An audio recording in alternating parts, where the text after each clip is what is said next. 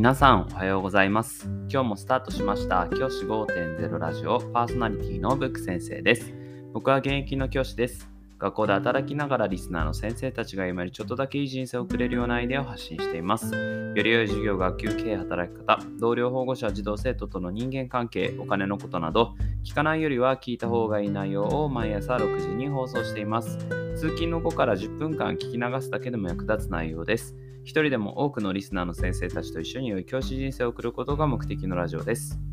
今回のテーマは、教員免許更新制7月廃止へ教員免許法など改正案を閣議決定という話をしたいと思います。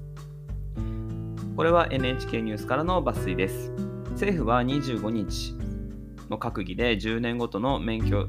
教員免許の更新に必要な教員免許更新制を廃止するとともに新たな研修制度を設け教育委員会に対し教員ごとの研修記録の作成を義務付ける法律の改正を決定しました。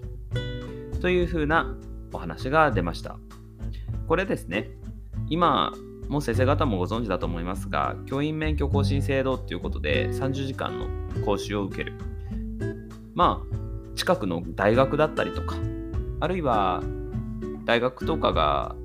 今だとね、最近だと対面の授業がやってないところもあって、僕の同僚の先生なんかは放送大学とかでオンライン授業を受けながら、その講習を受けるっていう方が多かったと思います。こういったものを行うことが必要だったんですが、やっぱりこう教員への負担であったりとか、あとはその更新し忘れてしまって執行してしまうみたいなこともあって、まあ、それはまあその先生の責任と言われてしまえばそうなんですが、あり方の自体が本当に必要なのかっていうような議論がされていて、それがまあ廃止の方向に進んでいたんですが、今年の7月をもって配信廃止していくということになるようですね。で、この閣議決定の中で7月1日、今年の7月1日以降は、に有効期限がある免許を持つ先生方は講習の受講とか講習の手続きが不要になるというふうになっているそうです。だからちょっとその前にね、講習受けなきゃいけない先生はちょっと不運というか、ね、申し訳ない感じにはなるんですけど、それ以降の先生はとりあえず講習とか受ける必要もない、手続きの必要もないということだそうです。このニュースは以前から僕も紹介してて、まあ、朗報だなというふうに話をしていました。学校の先生になりたいっていうね、若者を増やすっていう意味でも、やっぱりこういったね、ものを減らしていくこと大事だと思いますし、今働かれている先生方にとっても、これが負担になるところが大きかった。特に夏休みなんかはね、僕、大学時代なんかは夏休みやけに大学に車いるなと思ったら、全員学校の先生で講習をね、あもう疲れたっていう顔で受けられてる先生とか多くいらっしゃったので、そういったものがなくなってよかったなというふうに思っています。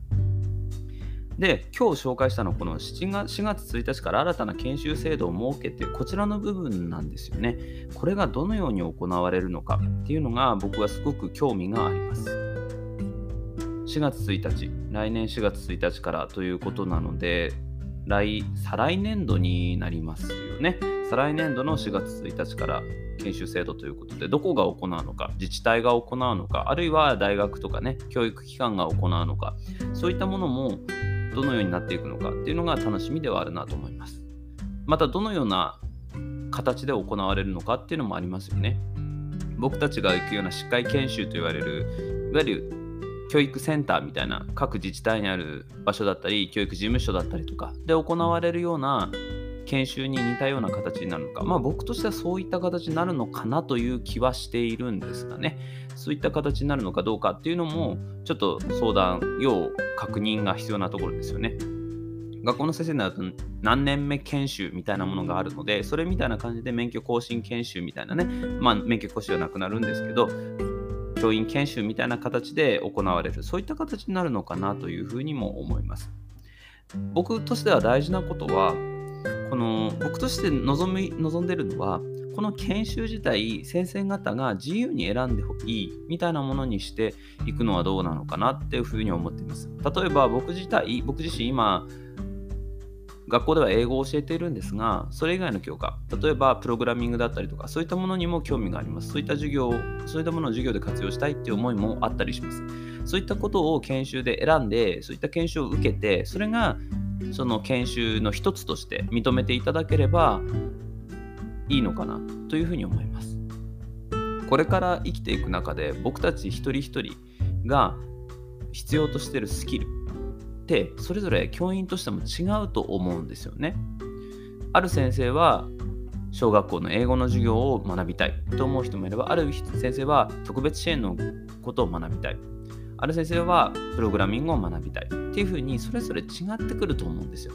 で、それぞれが認められていく、それが大事なのかなというふうに思います。もちろん、その中で、こう、機械均等というか、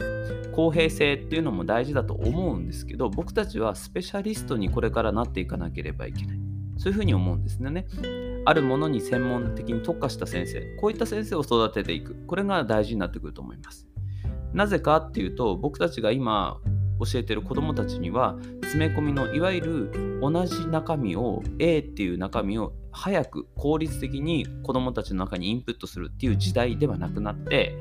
A も B も C も D も E もいろんなものを子どもたちがその特化した形で学んでほしい。そういった子どもたちを育てていく。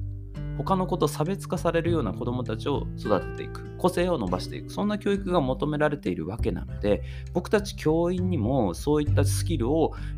磨く場を設ける。そういったことが大事なのかなというふうに思っています。僕自身も今学びたいものがたくさんあります。先生方もきっとこの分野は今別に興味ないけどここは興味あるんだよなっていうものあると思うんですよね。そういったものを学ぶ機会にしていく方がより建設的なのかなというふうに思います。今あるような確一的な同じ中身を先生方が学ぶそれだとやっぱり